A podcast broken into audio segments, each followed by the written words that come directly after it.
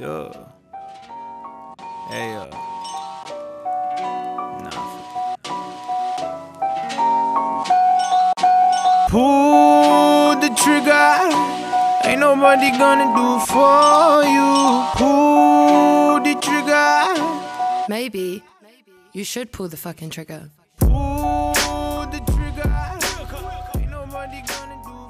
Hola, ¿cómo están chicos y chicas? Bienvenidos a un capítulo más de La Cañas hacia el Guaro. Yo soy David Yo soy Johnny, el pato sónico. Yo soy Richie. y el día de hoy eh, tenemos, tenemos muy buenas noticias. Estamos muy cerca ya de lo que va a ser el final de temporada. Hoy es el penúltimo capítulo de esta grandiosa experiencia y justo cae en, pues, un, en un muy buen momento porque vienen, vienen periodos este, donde vamos a estar bastante ocupados los tres. Entonces, este episodio es sumamente especial. Esperemos que les guste, ¿verdad? Le hemos puesto cariño y eh, espero que A les, todos les les- hemos puesto cariño. Ajá, espero que les agrade el final de temporada, que va a ser bastante chuzo. Todavía no vamos a adelantar ningún tema. Eh, antes de empezar, me gustaría mandarle saludos a la gente de Perú que eh, Perú. nos han estado escuchando, que lo hicieron en audiencia. Me gusta Eh, tu ceviche, pero. El, peru- el ceviche peruano es delicioso, la comida peruana es deliciosa en general. Eh, también un saludo a los argentinos, che. La parrilla argentina es la mejor. También, que también, que también pues este, han subido, han subido los, las reproducciones desde Argentina, entonces lo agradecemos mucho. Un saludo enorme, un abrazo a la gente en España, en Egipto, en Guatemala. De verdad. A todos. O sea, yo sé que este podcast tiene así, no será así como el número uno, pero ma, cada uno de ustedes que nos toman su tiempo para abrirlos, ma, los amamos en el corazón. Correcto. Y Y, por les tenemos supuesto- Y un saludo a Kenneth. Felicidades por su carro nuevo, claro que sí. Uh. Teléfono también. Teléfono nuevo, camisas nuevas, de La, todo. la- la vida de un aristócrata. Y eh, también obviamente un saludo, un abrazo a todos los ticos que nos están oyendo, a nuestra linda y hermosa Costa Rica, que es un país precioso que representamos y estamos súper orgullosos de ser ticos, carajo. Entonces, Pura verra. Hasta acá. el día de hoy vamos a comenzar con la cadena. Del cadejos.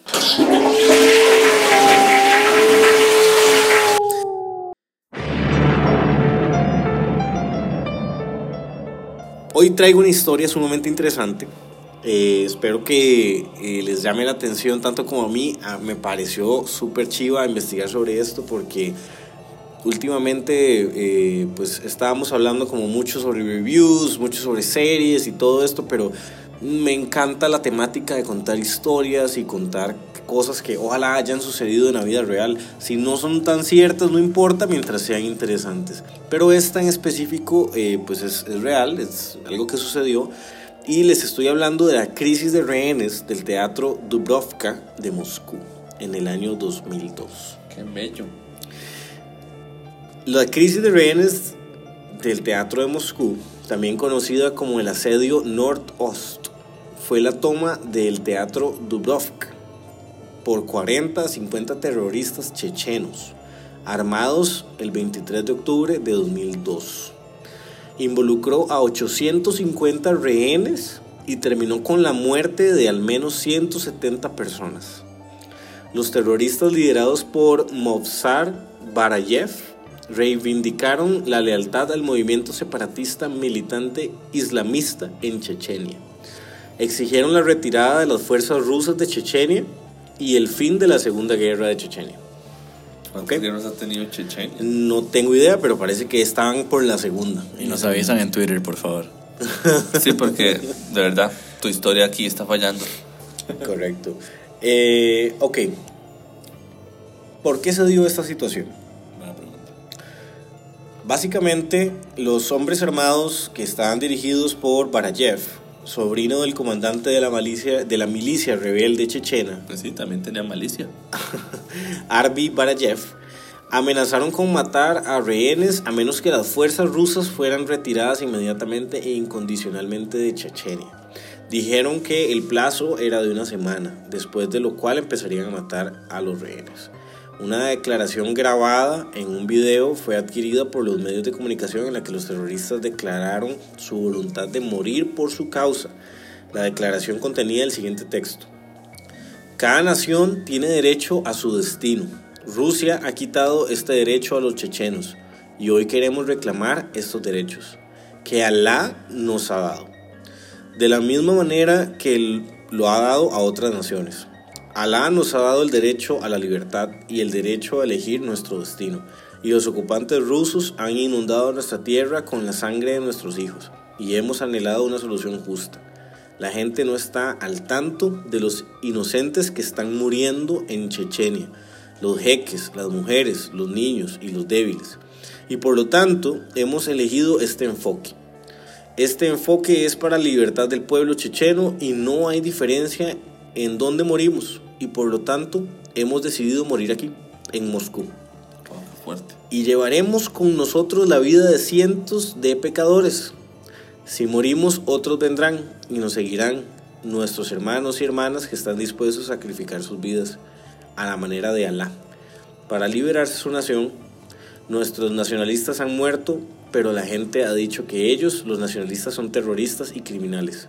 Pero la verdad es que Rusia es el verdadero criminal. Uf.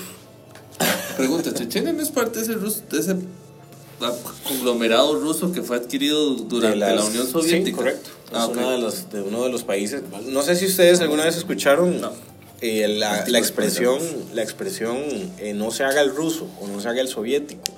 Eso se hace Soviético referencia. nunca en la vida, pero ruso sí. No, es que mi, mi- mi suegra sí lo dice, no se haga el soviético.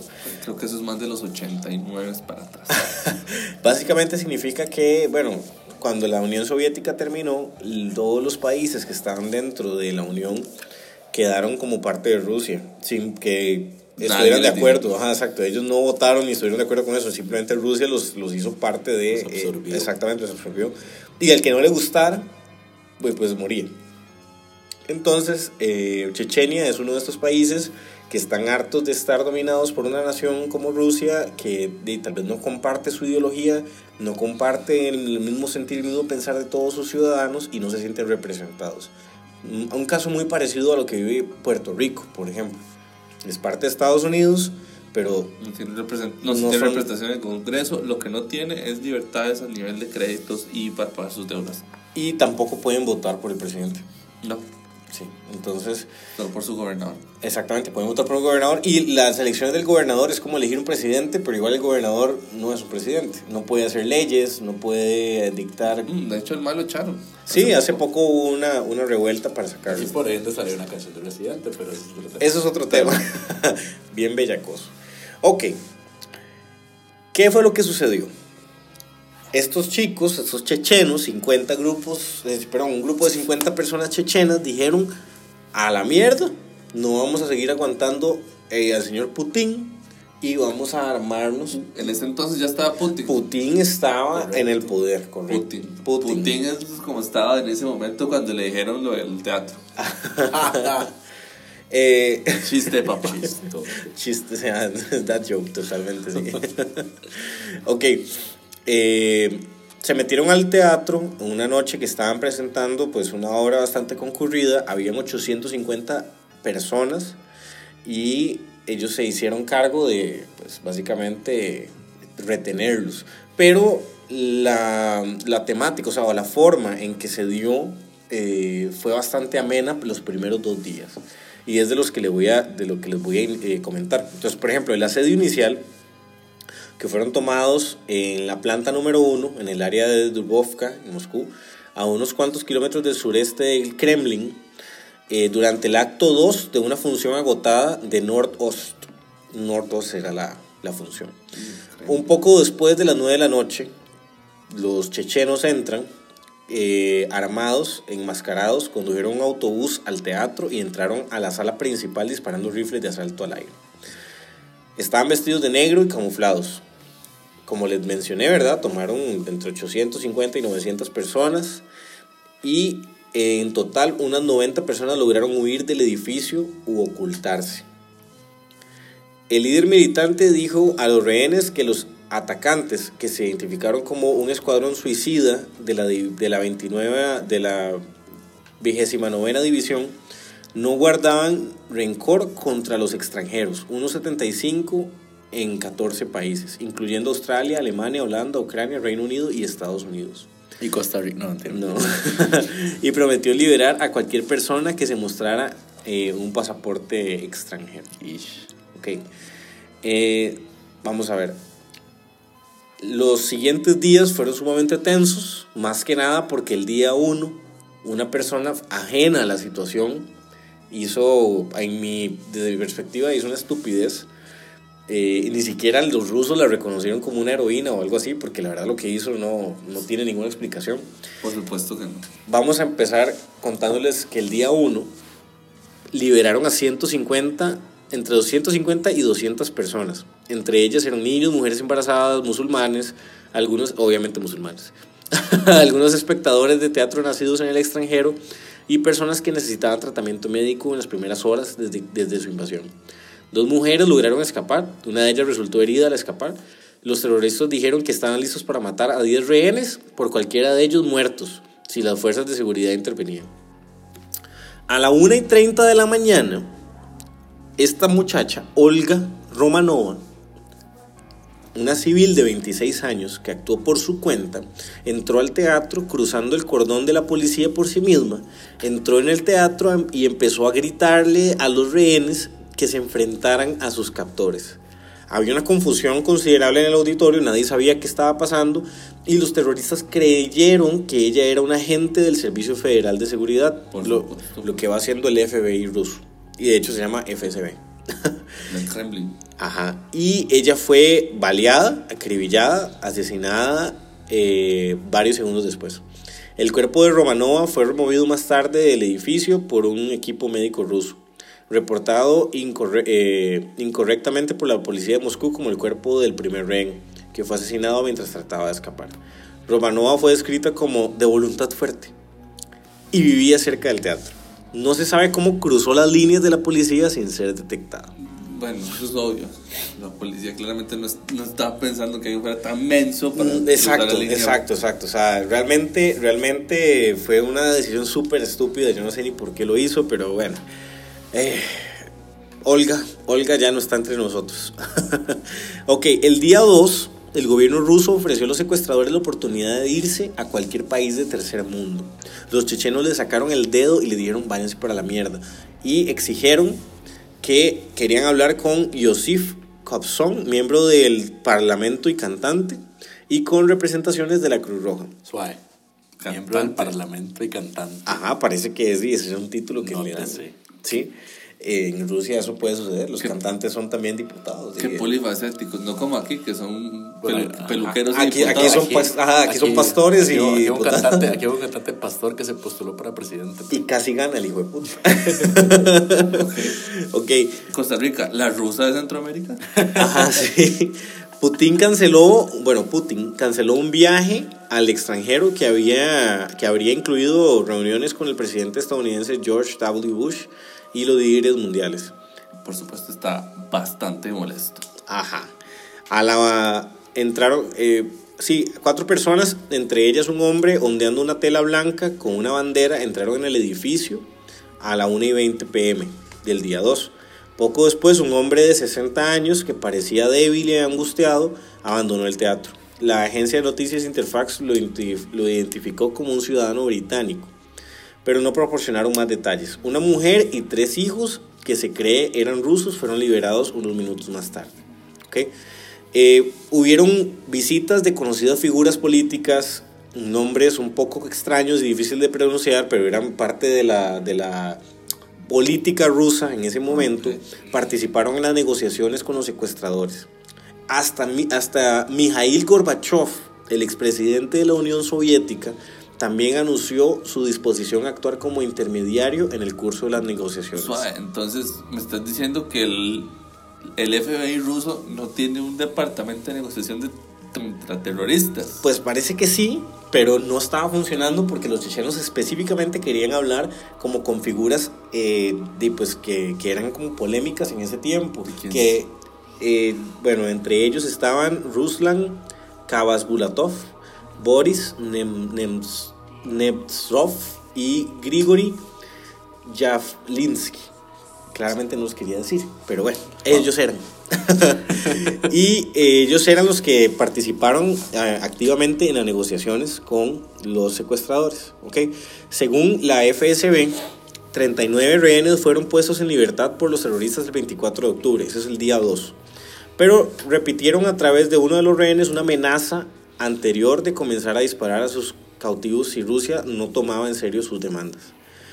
Las negociaciones sobre la liberación de nacionales no rusos fueron condicionadas por varias embajadas y los chechenos prometieron liberar a todos los rehenes extranjeros.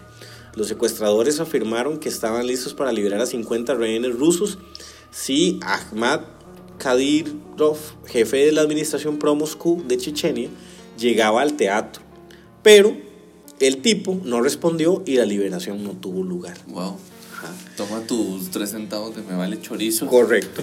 Horas después, una tubería de agua caliente se reventó en la planta alta del, del, este, del teatro y eso empezó a hacer que se inundara la planta baja. Ellos estaban en la planta 1. Los chechenos consideraron esto como una provocación, o sea, como que fue al propio, al propio y no hicieron nada al respecto, porque los rusos estaban ofreciendo arreglar la tubería para que di, no tuvieran ese problema, ¿verdad? Eh, ellos dijeron, no, váyanse a la mierda. Resulta ser que efectivamente sí fue al propio y es por, ese, por una de esas tuberías rotas colaron un, un micrófono y estaban escuchando lo que hablaban por dentro. Porque claramente no les Nice. importa. Próxima temporada, La Casa de Papel, Chechenia. De hecho, el hecho de que esté hablando sobre esto es porque en el último episodio de La Casa de Papel de la tercera temporada se menciona este asalto en específico. Yo no lo había escuchado nunca, entonces por eso investigué un poco. Voy a resumir un poco. Básicamente, el día 3 eh, se, se intenta, se intenta una vez más liberar a, a personas. De hecho, se liberan a 75 ciudadanos extranjeros en presencia de los representantes diplomáticos de cada, de cada país. Entonces, tenían, los más decían, yo los voy a liberar, pero tienen que venir los embajadores en persona a recibirlos. Y así fue como, así fue como los, los, los fueron liberando. Entró un grupo de médicos, entre ellos el doctor Leonid Rochal, jefe del Centro Médico de Catástrofes. Él ingresó al teatro y vio que todos los, los, este, los rehenes estaban siendo tratados bien. Solamente habían tres personas que estaban como con un ataque de histeria, pero no fue porque los estuvieran golpeando ni nada, sino porque los maes de ahí eran nerviosos. Entonces, de hecho, los mismos rehenes no se sentían mal por estar ahí con los secuestradores. Los maes los estaban tratando súper lindo. Síndrome de Estocolmo. Un poco, sí. Wow. Eh, ok.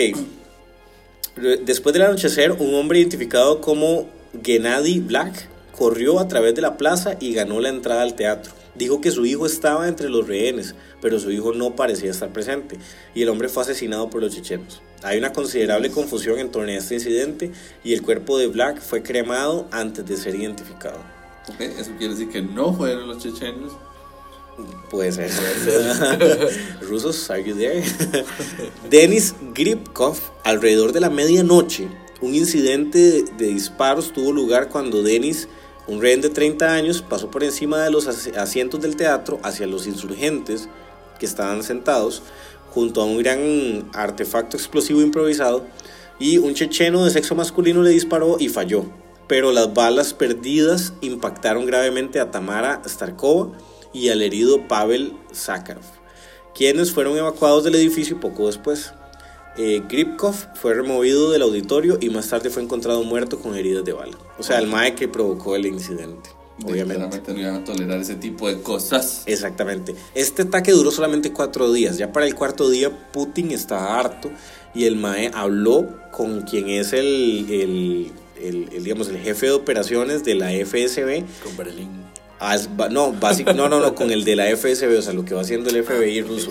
Eh, y el MAE básicamente llegó y le dijo, oh, oh, bueno, para ponerlo en tema de la casa de papel, con quien va siendo el coronel, el nuevo este. que se- Coronel Mostaza, el-. Sí, sí, sí. Ahí. Y básicamente le dijo, haga lo que tenga que hacer, pero saque esos putas. Entonces aquí es donde empieza la polémica, aquí es donde empieza lo bueno, y aquí es donde se despicha Tere. Porque el día 4 los rusos hacen una vara súper loca, que de hecho mm, la- las Naciones Unidas lo condenan, ahorita voy a hablar un poco más de eso. Para Pero entendamos una cosa, para ir dándole hincapié. Rusia no es muy conocido por respetar los derechos civiles, ni mucho menos los derechos de un terrorista. Entonces, claramente, en algún punto iban a pasarse los derechos humanos por el arco del triunfo. Ras.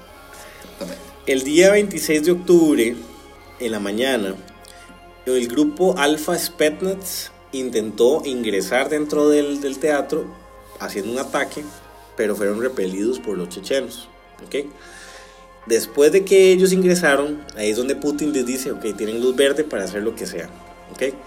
El sábado 26 de octubre, el, como les, les estoy mencionando, el grupo Alfa y Wimpel de los Spetsnaz, con la ayuda de la unidad SOBR del Ministerio de Interior ruso, rodearon y atacaron el teatro. Todos estaban fuertemente armados y enmascarados. El viceministro del Interior, Vladimir Vasiliev, afirmó que el ataque fue provocado por el pánico entre los cautivos debido a la ejecución de dos rehenes. La incursión fue planeada poco después de que los rehenes fueron eh, incautados inicialmente.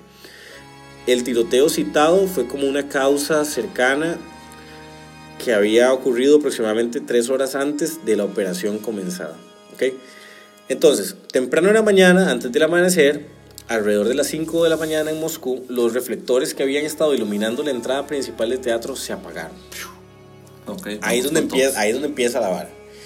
Hay, hay, hay testimonios de rusos que estaban dentro del teatro que dicen, Rusia ha decidido que vamos a morir.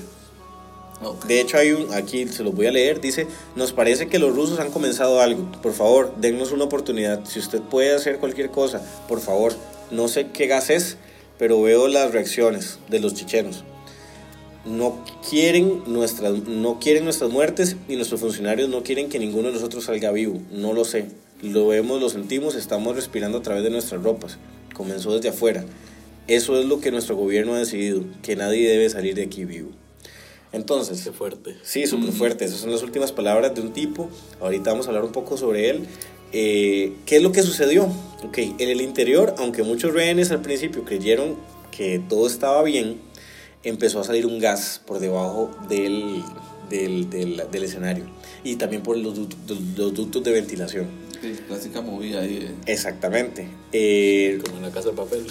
algo así, es como... es de, hecho, de hecho, tienen que entender que lo de la Sí, Casa de sí, Papel es- está basado totalmente en este asalto. Sí, completamente. los rusos utilizaron un gas que hasta la fecha, a por más que las Naciones Unidas los han demandado y la Corte in- Interamer- no, la Corte De la Haya. de la Haya exactamente los ha demandado públicamente para que hablen sobre este gas, ellos no han dicho cuál es el nombre del gas ni han, ni han confesado haber utilizado. No, dicho absolutamente. Exactamente. Qué miedo. Sí. Entonces y- ahora se sabe que tiene un arma química. tiene un arma química nadie súper tiene volada. idea de qué es. Ojo la vara, habían 850 personas, ¿ok? Los chechenos, algunos de los cuales estaban equipados con máscaras de gas, respondieron disparando ciegamente a las posiciones rusas afuera. Tenemos que entender que ya el gas que ellos estaban tirando desde las 5 de la mañana eh, ya les estaba haciendo efecto a los que no tenían, a los que no tenían este, gas. Digo, a los que no tenían máscara. ajá.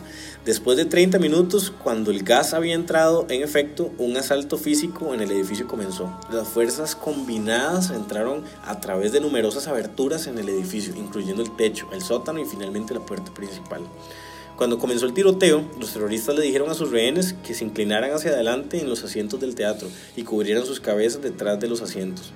Los rehenes informaron que algunas personas en la audiencia se quedaron dormidos y algunos de los tiradores usaron respiradores.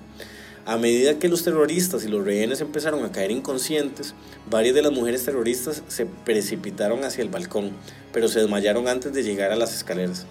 Más tarde fueron encontrados muertos a tiros. Dos del grupo Bueno. Alfa también fueron dañados por el gas. O sea, los mismos rusos también fueron afectados por eso. Evidentemente, porque Rusia. Después de casi una hora y media de enfrentamiento esporádico, las fuerzas especiales rusas abrieron las puertas del vestíbulo principal y entraron en el auditorio. En un feroz tiroteo, los federales mataron a la mayoría de los guerrilleros, tanto los que aún estaban despiertos como los que habían sucumbido por el gas. O sea, no dejaron sobrevivientes. Esa fue la orden de Putin. Según el gobierno ruso, los combatientes entre las tropas y los aún conscientes combatientes chechenos continuaron en otras partes del edificio por 30 minutos más. Los informes iniciales indicaron que tres terroristas fueron capturados vivos. La BBC informó que un puñado de combatientes supervivientes fueron llevados en esposas y desaparecieron. Bueno, tenemos que Rusia tiene los gulags. Ajá. Y dos de ellos lograron escapar. Más tarde el gobierno afirmó que todos los secuestradores han sido asesinados en el, fueron asesinados en el asalto. O sea, ese grupo de secuestradores vivos que encontraron posiblemente fueron ejecutados después o simplemente los desaparecieron. Claramente. Y los que se escaparon. No, no, no, no hay desaparecidos. Ajá. Eso. Las tropas del equipo. Alfa dijeron, esta es nuestra primera operación exitosa en años. Moskovsky, como Komsomelet, citó a un operativo de las Fuerzas Especiales Rusas diciendo que si se tratara de un asalto habitual, habríamos tenido 150 bajas entre nuestros hombres, sumadas a los rehenes. La gravedad de estas afirmaciones nunca ha sido verificada. Ok, Wow, o sea, el maestro realmente dijo, "Eh, no se murieron todos. ok. Eso es- aquí es donde entra la polémica. Qué hecho mierda. De los 850 rehenes, por el gas, murieron 121 rusos. Ucrania murieron 3 personas por el gas. De Estados Unidos murió una persona, de Bielorrusia murió una, Austria murió una, Holanda una, Kazajistán una, Armenia una, y en total murieron 130 personas por el uso de este gas.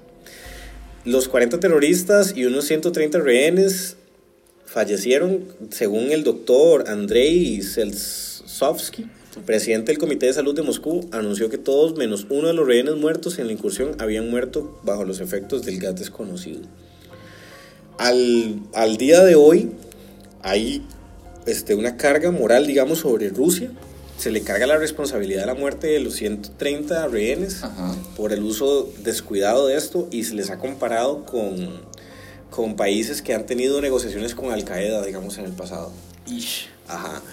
Y, di, pues la- las consecuencias a largo plazo es que eh, otros países de la Unión Europea están en contra, por ejemplo, de, de ayudar a, a- a capturar, digamos, a personas chechenas solamente porque Rusia las pide. Pues eso pasó, digamos, por ejemplo, uno de los, de los, de los mayores este, combatientes separatistas de Chechenia fue atrapado en, en- en Dinamarca. Y Rusia solicitó que lo extraditaran para, obviamente, culparlo por estas cosas. Eh, no, no va a pasar. Y los daneses dijeron, no, no lo vamos a soltar. Y entonces, ah, digamos, eso fue un conflicto que hubo contra, con- contra Dinamarca. Y para terminar, Y por eso no ganaron la Copa. Mundial. debido, no, pero ojo, eh, esto es lo más, esto es lo más polémico y lo, lo más controversial. Después de que sucedió esto, en 2002, Putin estableció una serie de leyes en contra de los posibles ataques y atentados terroristas, que en realidad lo que hacen es fortalecer más el control y el dominio que él tiene sobre otras organizaciones eh, gubernamentales y le da casi que poder absoluto para absolutamente cualquier cosa que tenga que ver como con la policía, la FSB, la, FSB, la KGB, todo lo que tenga que ver con, ¿cómo se llama? con fuerzas especiales y ataques, ya tiene el control total debido a estas leyes nuevas. Que por supuesto. Porque él se, se atribuye el hecho de que él fue el que solucionó el problema. Él dijo, madre, maten a todo el mundo y ya. Wow, tu solución. Entonces, eh, pues se le dice que hay, hay ciertas teorías conspirativas que, di, si tiene alguna, por favor que las comparten, ¿verdad? Pero, ajá, por Twitter. Pero mucha gente dice que nada raro sería que Putin haya sido como, de hecho, el que planeó que todo eso sucediera para él a largo plazo tomar control del país como lo tiene el día de hoy. Que si no saben, Putin está cumpliendo 20 años de ser el presidente de Rusia y nadie lo puede sacar del poder. Feliz aniversario. no me mate. Entonces, muere Johnny. ajá. Niet, ¿de dónde salió bala? Yo no sé. Feliz cumpleaños para mí. Entonces, de ahí, no sé, eh, eso sería, digamos, como lo que fue la toma de rehenes del, del teatro Dubrovka en Moscú. Me pareció pues algo sumamente chiva leerlo, le- investigarlo, entender lo que pasó, porque fue muy complicado, como el día 4 fue todo un despiche y toda la gente que murió y todo, o sea, hasta el día de hoy, la gente que sobrevivió todavía están enfermos por ese gas y ellos han demandado a Rusia públicamente para que ellos le, le den manutención porque ellos están enfermos por eso que les echaron y Rusia no se ha hecho cargo de ellos y son ciudadanos rusos Es lo menos que podrían hacer. es lo menos que podrían hacer pero digo Putin eso le vale verga Putin es un hijo de puta. Digo, eh, no me mate. vamos a cerrar sección Feliz cumpleaños, Putin. vamos a cerrar sección esto fue la cadena Del Cadejos. y ahora viene Johnny a hablar sobre algo sumamente chivo y esto es para otra sección específica una de nuestras favoritas y ya la sabemos esto es para las bolas las del dragón. ¡Desaparece!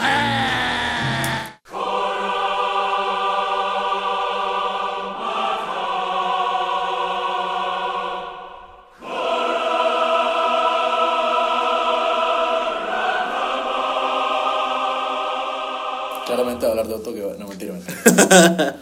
no. Adelante, Johnny. Ojalá. Muy bien, señores. Hoy mi adolescente interno vuelve a sentir regocijo. Yo sé que en ocasiones anteriores estaba muy polémico, muy político, muy autocrático. Pero ahora vengo a echarles un tema más light. Hoy vengo a hablarles de no una película, no una serie, sino una historieta.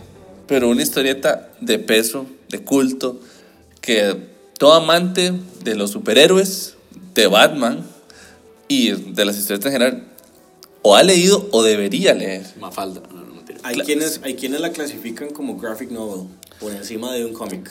Uf, por Pero- supuesto. pero Yo a estoy hablar de- entre esos, pero lamentablemente para, para el oído neófito de algunos podcast escuchas lo trataré como una historieta. Ok. No quiero desatar polémicas así. Ay, que se llama novela gráfica. No, tranquilos. Todos son historietas por ahora. No, no se ofendan por susceptibilidades de ese tipo. Voy a hablar de la broma asesina. ¿Qué es la broma asesina? O en inglés conocida también como... The Killing Joke. No voy a mencionar la película. Por favor, ¿Por qué? no mencionen a la película porque fue un asco. Lo voy a decir sincero, las adaptaciones que ha sacado de las de Batman son excelentes, pero The Killing Joke es tu Yo quiero decir que yo vi la película No animada nada, porque a mí me gustó. y no me, no me desagradó porque fue una película de Batman, pero no es lo que yo estaba esperando porque el cómic es sumamente fuerte. es que Pues, de sí, nuevo, este cómic, la razón de peso y por qué este porque la película me molesta tanto es porque claramente no siguen el arco que diseñó uno de los mejores guionistas y escritores de historietas que ha parido esta tierra, Bueno, eso sí tiene razón. Alan Moore. Antes de entrar en detalles acerca de de Killing Joke, quiero mencionar brevemente quién es este señor Alan Moore. Alan Moore es un inglés, nace el 18 de noviembre de 1965. Al, tiene ahorita unos 65 años. Él ha escrito, aparte de, de Killing Joke, un montón de novelas sumamente poderosas, importantes en el mundo del, del cómic, como lo son Constantine, La Liga Extraordinaria de los Caballeros, que esa yo no la sabía hasta que lo empecé la investigación. Yo me quedé como, wow, qué chido. Escribió este. El Watchmen la escribió, por supuesto, la escribió B por Vendetta. Escribió From Hell. Something. Él fue el creador de The Swamp Thing. Y creo que Constantine también la, la Ah, sí, escribió. Constantine. Ok. Es que Constantine es Constantine. Sí, sí, Constantine. Aquí luego pasaría a formar, ser el protagonista de la saga conocida como Hellblazer. Qué bueno. Este señor, al igual que a mí, comparte una ideología política anarquista. O sea, el MAE no cree en el estatuto del poder. El que- Mae escribió V por Vendetta, obviamente. sí. Claramente. Ah, y entendamos una cosa. Este señor escribió de For Vendetta, escribió From Hell, que es esta cinta donde sale que hablan de, de Jack el Destripador, escribió Watchmen. Y todas, todas y cada una de las películas que mencioné las odia. Oh, wow. De hecho, desde la Liga Extraordinaria de, de los Hombres, de Caballeros, perdón, y creo que Constantine, él me dijo, no quiero mi nombre En, esos en los créditos. Ujú, Wow. Y toda la plata que le ofrecieron, porque al man le han ofrecido platales, él dijo, no la quiero, dónenla. Y la Oh. plata que él recibió la ha donado, de hecho. Mae, qué increíble. El pero porque el No sé hasta qué punto es odia. muy orgulloso o... o No, el mae, papanatas. Ajá. no, y el mae, el mae tiene todo el derecho a decirlo, porque el mae claramente, el mae ha escrito, o sea, una joya. O sea, el, Sí, hecho, sí, sí. el hecho de que Watchmen esté catalogada como entre las 100 mejores obras literarias de la revista Times, sin ser movido de 1923, te dice todo. O sea, Tanto así que le han dado su propio universo aparte del DC. O sea, si ustedes, si ustedes saben, casi nunca van a ver que se cruce, bueno, hasta ahorita, hasta hace muy, muy, muy poco, se está cruzando el universo de Watchmen con el universo de DC normal de la Liga de porque, la Justicia. de- porque Warner Bros. necesita platica y Exacto. de- tiene que Pero antes de eso él tenía su propio universo por aparte. Él escribía sus, sus historietas oscuras. Y luego dejó de escribir para DC y empezó a ser independiente, que es donde saca V for Vendetta y hace creo que su propia compañía de, de, de cómics. Pero vamos a hablar específicamente de The Killing Joke, que es una joyita y yo me muero por escuchar ese review. Ok. The Killing Joke es una, no es una trama muy larga, es de hecho una historia relativamente corta donde encontramos en inicio a un Batman cansado. Cosa que es muy habitual en Alan Moore, siempre le gusta que sus protagonistas, que sus héroes no, no estén como disfrutando las mieles de la gloria y el éxito del cerebro, sino que ya están como cansados, mamados de la existencia perra que les conlleva la responsabilidad de proteger a la humanidad. Entonces tenemos a un, a un Batman cansado, que pasa que se está cuestionando por qué sigo haciendo esto, cuál es mi razón, por qué Vale insisto, vale la pena. Y mientras esto ocurre, está caminando por el asilo de Arkham, que para los que no saben, qué pena, pero es el lugar donde están todos los maleantes de Ciudad Gótica. Correcto. Repito, qué pena. Gracias. Entonces, cuando llega a, de nuevo a la cárcel, a la celda específicamente donde está el guasón, nos damos cuenta que otra vez el guasón volvió a hacer las suyas. Se No. escapa.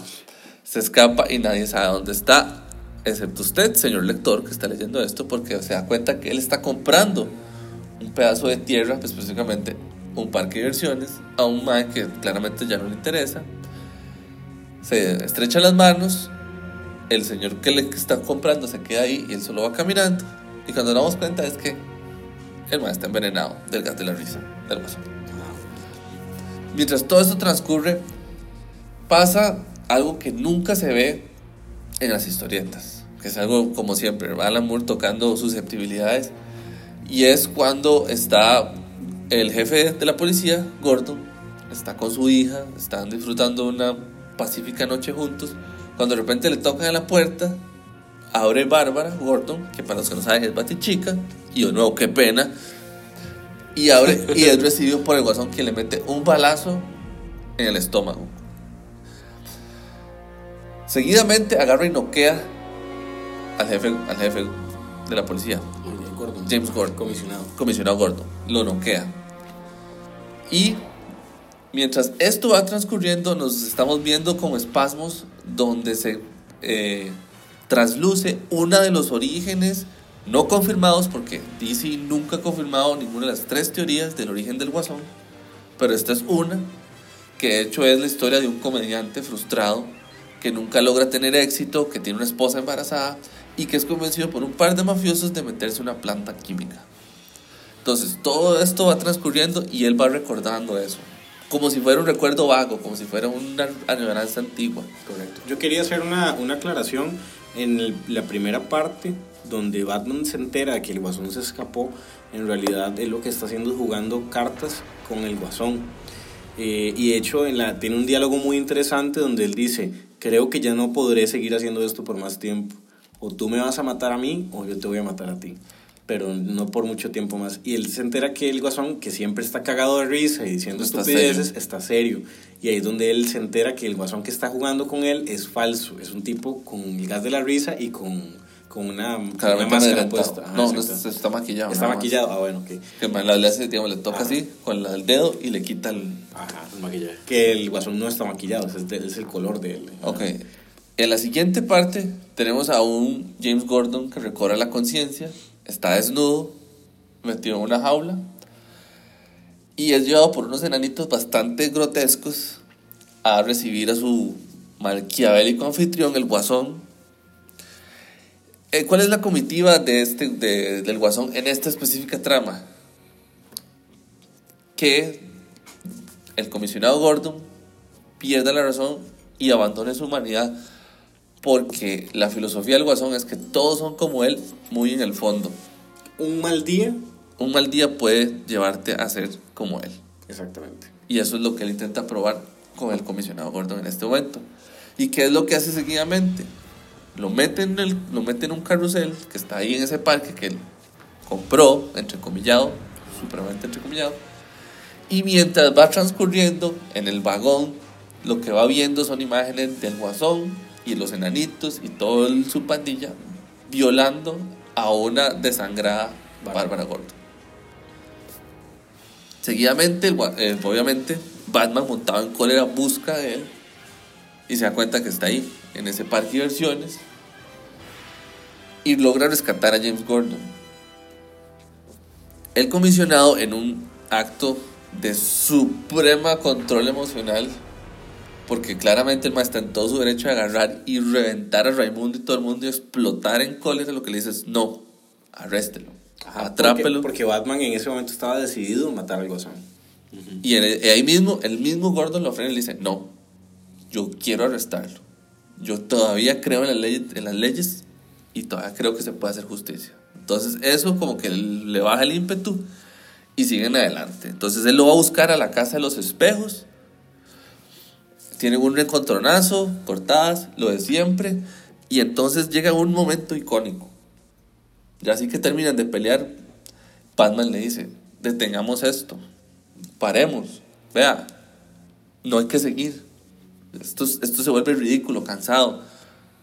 Déjese arrestar y reciba la ayuda que necesita. Y, y entonces, mientras va pasando, sigue recordando las historias y cómo él se convierte en el guasón. Y entonces le, entonces le dice: ¿Sabes qué? Esto me recuerda un chiste. Y esto se vuelve una de las piezas angulares de toda la maldita historieta hasta el puro final. Y empieza como así: Verás, eran dos tipos en un asilo para lunáticos. Una noche deciden que ya no es lugar para vivir en una, que ya no, ya no les gusta vivir en ese asilo. Entonces deciden irse y escaparse. Van a la azotea. Ahí hay dos metros entre el hueco que está al fondo y el otro edificio para que puedan salir. Hay una luna llena y no tienen el camino despejado. Entonces el primero le dice, salta sin problemas al otro tejado.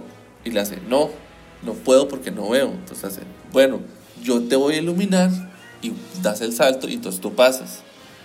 A lo que el otro le dice, no, no lo voy a hacer porque yo sé que en el momento que yo brinque vas a apagar la luz y yo no voy a ver nada y voy a caerme. Entonces le dicen que no, que salte y yo lo voy a hacer. Y hace, no, porque yo sé que en el momento que yo voy a saltar, me vas a apagar la luz. Cuando pasa esto, Batman se ríe. Cosa que nunca en la vida había pasado y cosa que deja perplejo al lector. Yo me quedé perplejo. Claro. ¿Y cuál es la importancia de ese chiste? ¿Cuál es la relevancia de ese chiste? ¿Por qué es tan icónico un chiste que tal vez no tiene mucha gracia? Yo les voy a decir por qué.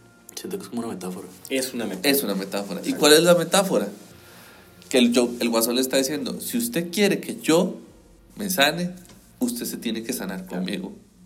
Y el maestro está diciendo, si usted me quiere llevar a mí al tratamiento, y usted sigue siendo Batman, es como el loco que me va a cortar la luz a mitad del salto. Exactamente, es correcto. Y eso es lo que le- a Batman le provoca risa. Y ahí es donde el Mae se da cuenta que el Mae va a seguir perpetuando el ciclo porque él no va a cambiar por el guasón. Es correcto. Y es lo único que no está dispuesto a hacer. Porque la- lo gracioso de esto es que de Batman no es diferente en casi nada al Guasón. La diferencia es que el Guasón prefirió eh, El crimen. El crimen, exactamente. Y Batman está empecinado con la justicia. Exactamente.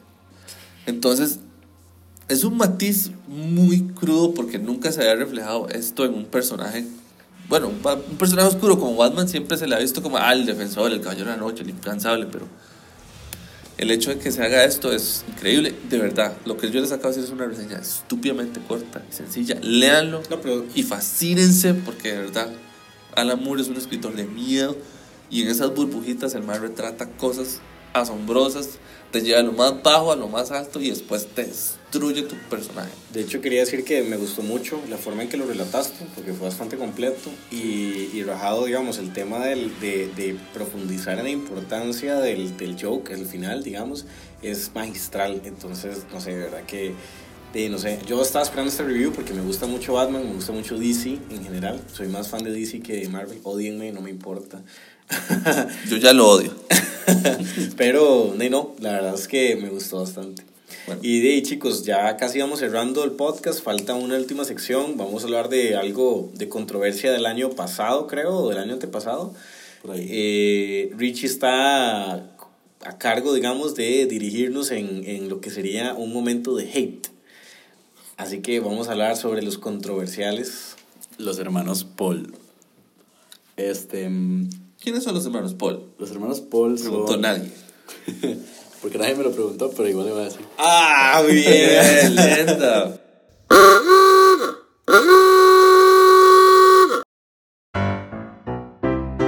Eh, los hermanos Paul son dos estrellas, si se puede decir entre comillas, personas famosas que vinieron de una plataforma muerta que se llama Vine, se llamó Vine, este, que era una plataforma para subir videos cortos de alrededor de 6, 7 segundos. 6 segundos.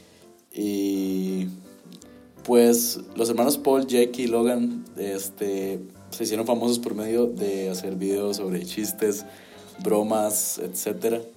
Y pues a- como iba pasando el tiempo, se hicieron más famosos en redes como Facebook y llegaron a YouTube. Este, son dos perso- personajes muy peculiares que lo único que hacen es joder la vida a la gente y subir estupideces, si se puede decir así. Placas, Eh, pero sin encanto. Jackass pero sin encanto. Y se creen super estrellas. Y pues iba a hablar más sobre el tema de Logan Paul, que es como el que es un poco más interesante porque Jake es un completo imbécil. Sí. Este, y quería hacer un poco, hablar un poco sobre cuando Logan visitó Japón. Este, pues no sé de dónde le llegó al maní que tienen del cráneo. sí.